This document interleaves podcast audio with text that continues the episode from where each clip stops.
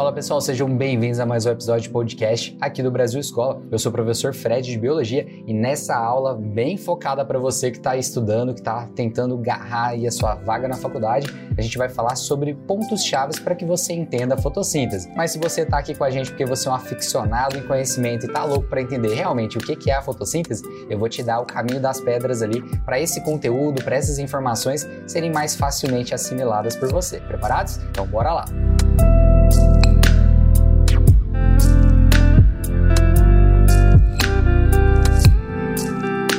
Beleza, então quando a gente fala de fotossíntese, eu quero que você entenda essa palavra, tá? Foto vem de realmente de luz, né? Que seriam os fótons por onde a gente tem a transmissão, né? A passagem da luz ali.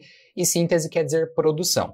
Muita gente confunde, né? Acha que as plantas elas fazem fotossíntese ao invés de fazer respiração. Na verdade, as plantas e todos os seres que fazem fotossíntese, né? No caso ali os vegetais que a gente está comentando aqui nessa aula, eles fazem fotossíntese e eles também respiram. Então eles fazem os dois processos. Por quê? Primeira coisa que você tem que entender e esse é a nossa a nossa base para você compreender fotossíntese é que ele é um processo bioquímico onde nós vamos produzir alimento. Ou seja, vai acontecer um monte de reações químicas nesse processo para resultar em uma molécula que vai servir de alimento para a planta. Nesse caso é a glicose.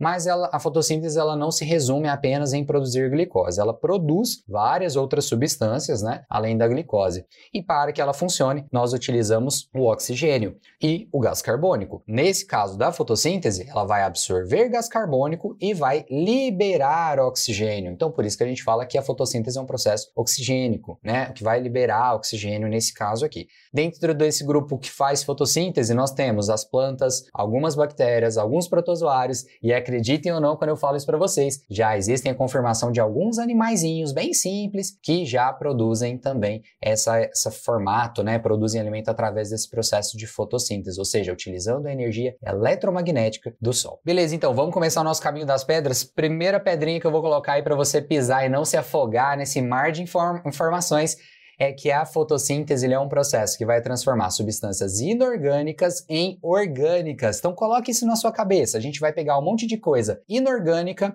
gás carbônico, sais minerais, a, a, própria, a própria iluminação, energia ali, tudo inorgânica e transformar em orgânica. Então o resultado vai ser algo orgânico, que vai apresentar carbonos, que é o caso a mais famosa molécula que a gente tem de açúcar, de carboidrato, que é a glicose. Então primeira pedrinha, transformar transformar substâncias inorgânicas em compostos orgânicos. Segunda pedrinha que eu posso falar para vocês, para você continuar aí com o pescocinho fora d'água, é que você entenda, pessoal, que a, mesmo que a planta respire e ela produza CO2, CO2 na respiração, por que, que ela precisa absorver CO2 da atmosfera? Então, é, muita gente fala isso, ah, mas se ela já produziu, para que, que ela está pegando mais? Manter CO2 dentro da planta pode ser muito complicado para o organismo dela, né? Aumenta, acidifica os tecidos, dá, causa vários problemas, assim como para para a gente é uma, uma substância tóxica.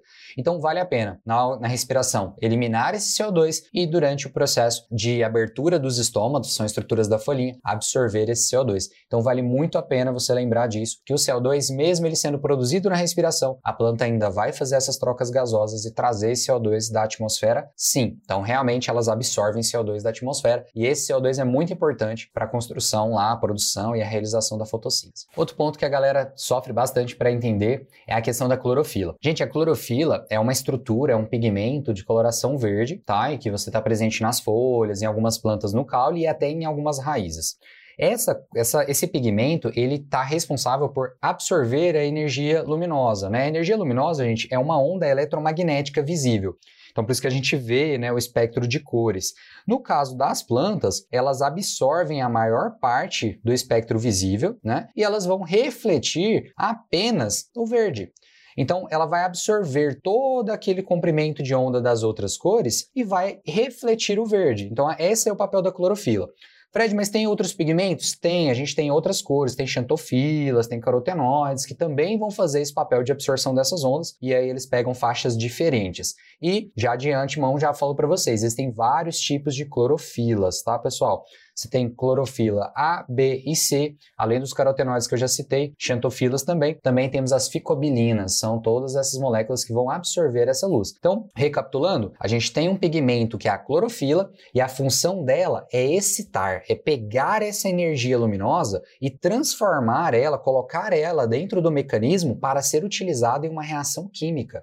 Então, a planta, a fotossíntese, basicamente pega energia eletromagnética das ondas da onda de luz luminosa, né? A energia luminosa, e vai converter em energia química através desses pigmentos, né? Principal, o mais famoso de todos, a clorofila. Para você que é estudante, né, já deve ter recebido aula disso, já deve ter estudado, já deve estar com a cara nos livros aí a fotossíntese ela é dividida em duas partes, né? Fase clara e fase escura. Esses nomes eles não são muito legais, porque os dois acontecem de dia, então não tem por que você falar fase clara ou fase escura, né? Acho que esse nome a gente já pode abandonar, beleza? A primeira fase, então, que é a antiga fase clara, a gente vai chamar agora de fotoquímica, porque esse nome ele já é um pouco mais condizente com o que vai acontecer. Fotoquímica, então já sei que é uma reação química que depende, que necessita da energia luminosa. Poxa, Fred, muito mais fácil, né? Faz muito mais sentido sentido. Então essa pedrinha aqui é para você já ficar com a cintura ali fora da água, já não está se afogando mais e o risco está claro. Então o que, que você tem? Fase clara fica meio viajado, né? Você boiando. Fotoquímica é uma reação química, um conjunto de reações químicas que necessitam de energia luminosa. Ou seja, para que elas deem um start, para que elas comecem, a gente precisa de energia luminosa, beleza?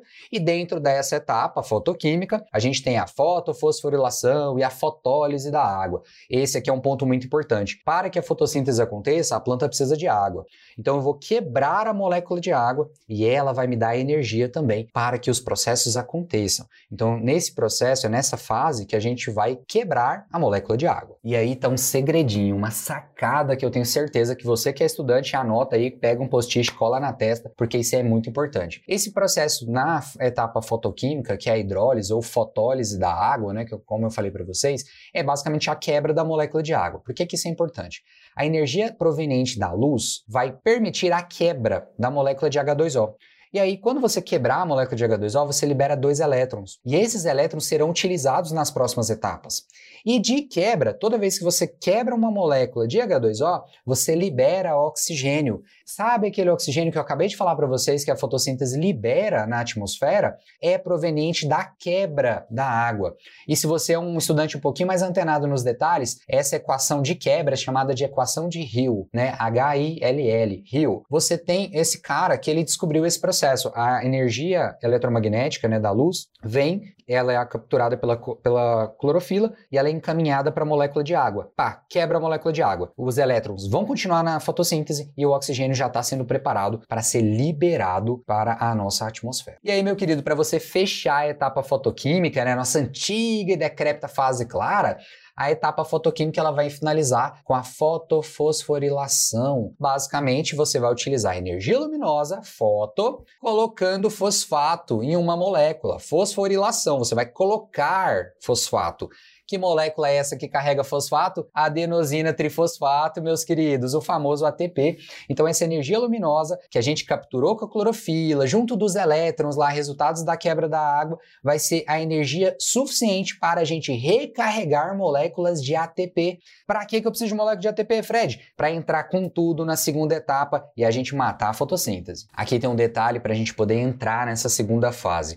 Antigamente ela era chamada de etapa química, tá? Ou fase escura. Como eu falei para vocês, é, eu prefiro que vocês entendam que é uma etapa química, tá? Porque se a primeira etapa é fotoquímica e a gente viu que ela precisa de luz, a etapa química não necessita de luz. Então, essa etapa, essa etapa ela vai funcionar durante o dia e durante a noite, só que ela não necessita de luz. Ué, mas Fred, então o que, ela precisa? Ela precisa de tudo que foi produzido na etapa anterior, que a gente acabou de falar. O ATP, né, adenosina trifosfato, que está trazendo fosfatos para a gente carregados de energia, e além disso, os elétrons também estão rodando ali. A gente também tem o hidrogênio que foi retirado lá da água, que quebrou. Então, eu preciso desses caras que aconteceram na fase clara, né, na fase fotoquímica, para que a fase química, agora a segunda fase, aconteça, beleza? Qual que é o segredo dela? Fixação de CO2. É para isso que serve a etapa química. Eu vou fixar CO2, porque a molécula que eu quero construir é uma molécula orgânica, então ela precisa de gás carbônico, no caso do, do átomo ali de carbono na sua molécula. No caso a glicose, 6. Então a planta vai capturar 6 carbonos.